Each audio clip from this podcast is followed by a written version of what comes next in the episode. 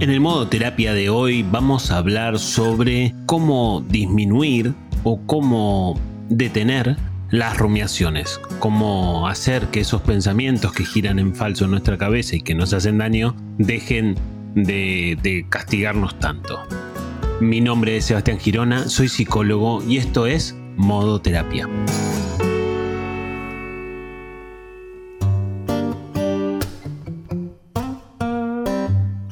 Alguna vez escuchaste Modo Terapia, hemos hecho capítulos especiales sobre las rumiaciones, hemos hablado en distintos momentos y en distintas situaciones si no sabes de qué te estoy hablando, te cuento brevemente que una rumiación básicamente es un pensamiento que tenemos en nuestra cabeza, pero es un pensamiento que gira en falso, que no nos lleva a ningún lugar o que no nos hace tomar ninguna decisión concreta. Podemos estar días y días o a veces meses pensando acerca de algo sin que necesariamente ese pensamiento se traduzca en una decisión o en algo concreto fuera de nuestra cabeza. Por supuesto, como te imaginarás, siempre pensamos en cosas que tienen cierta complejidad, ¿no? Las rumiaciones están relacionadas con cosas, con temas que nos preocupan, con cosas que, que nos intranquilizan. Y desde esa lógica, el hecho de que giren en falso nos hace daño, nos hace mal rumiar esos pensamientos.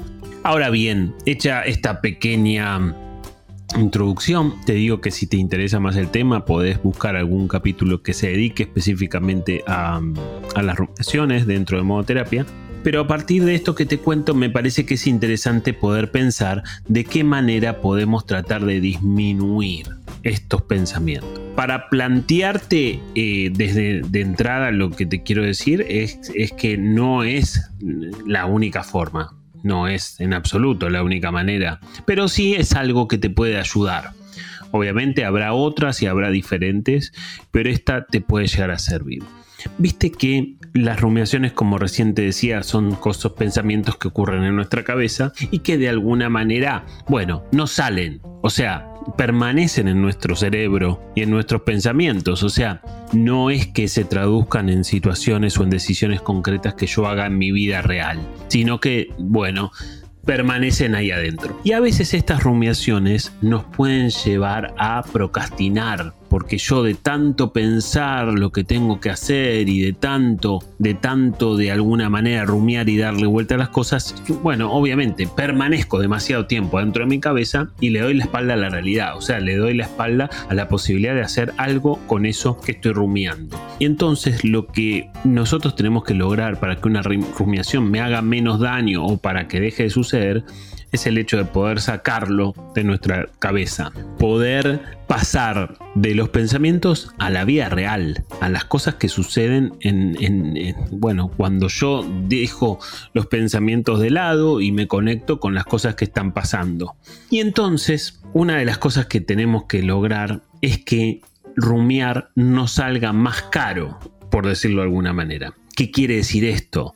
Bueno, muchas veces las rumiaciones al desarrollarse solamente adentro de tu cabeza, hacen que de alguna forma yo sea impune en esas rumiaciones. Porque si yo estoy pensando que tengo que hacer tal cosa, pero que no lo hago, y solamente lo pienso yo y no se lo digo a nadie, y está dentro de mi cabeza y le doy vuelta para arriba, para abajo, para la derecha y para la izquierda, bueno, básicamente si yo eh, no hago nada con ese pensamiento, bueno, estoy impune y la impunidad me sale bastante barata, digamos, por decirlo de alguna forma. Si no lo hago, nadie se entera, nadie me va a decir nada y yo si quiero sigo rumiando tranquilo. Bien, obviamente te imaginarás que esto retroalimenta el sistema, entonces cuanto más rumeo y menos y menos lo saco de mi cabeza, más puedo llegar a rumiar y así se puede generar ese círculo vicioso que retroalimenta, como te decía, toda esta lógica. Hasta ahí está planteada la problemática. O sea, las rumiaciones se dan adentro de nuestra cabeza y cuesta mucho que las podamos sacar y que podamos hacer algo con eso en la vida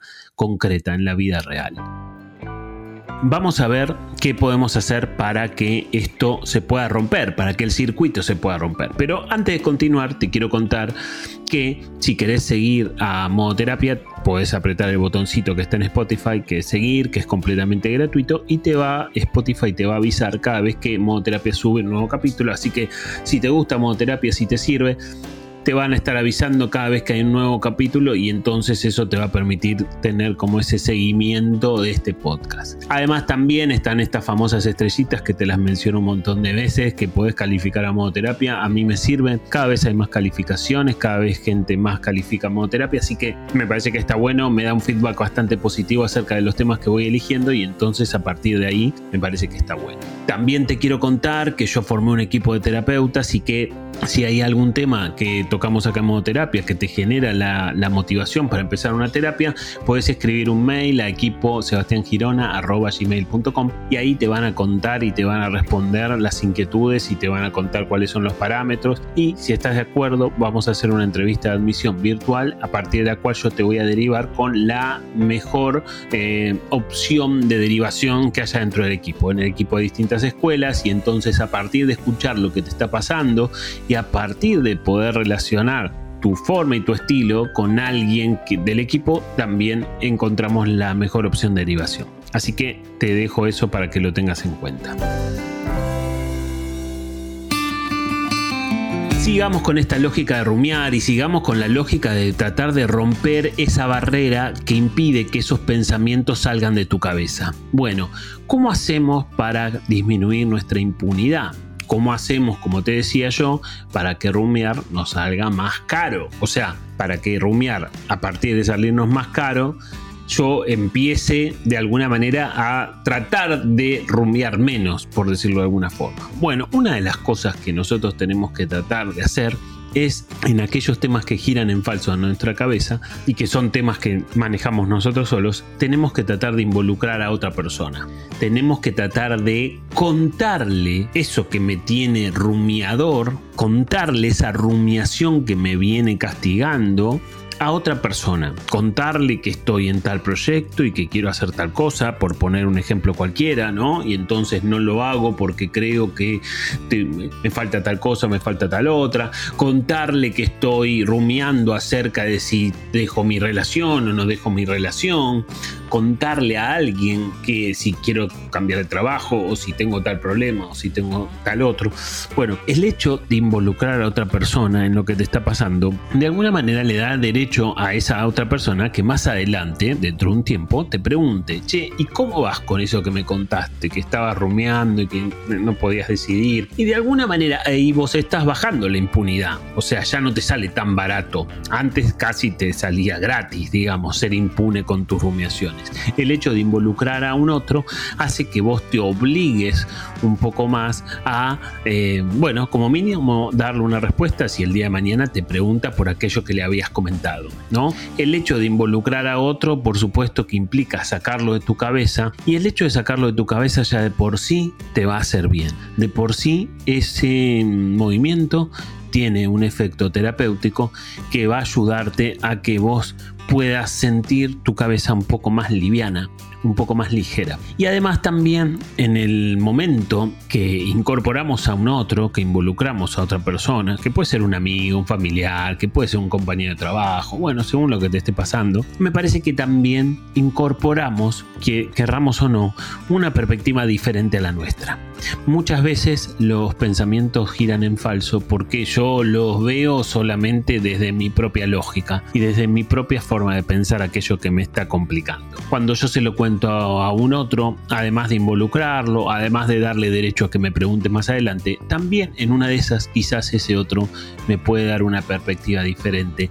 Y ahí se genera algo terapéutico. O sea, no necesariamente tiene que darse dentro del marco de una terapia, pero ya el hecho de que aparezca una nueva forma de pensar eso que estabas pensando y que te castigaba, ya hace que quizás te sientas un poco mejor. Entre que lo sacas de tu cabeza, entre que involucras a otra persona y entre que quizás esa persona te da una perspectiva diferente, bueno, la situación empieza a tener un poco más de movimiento, ya no deja de ser tan rígida y a partir de ahí quizás encuentres una forma y un camino para empezar a hacer algo con eso que venís postergando. Thank you.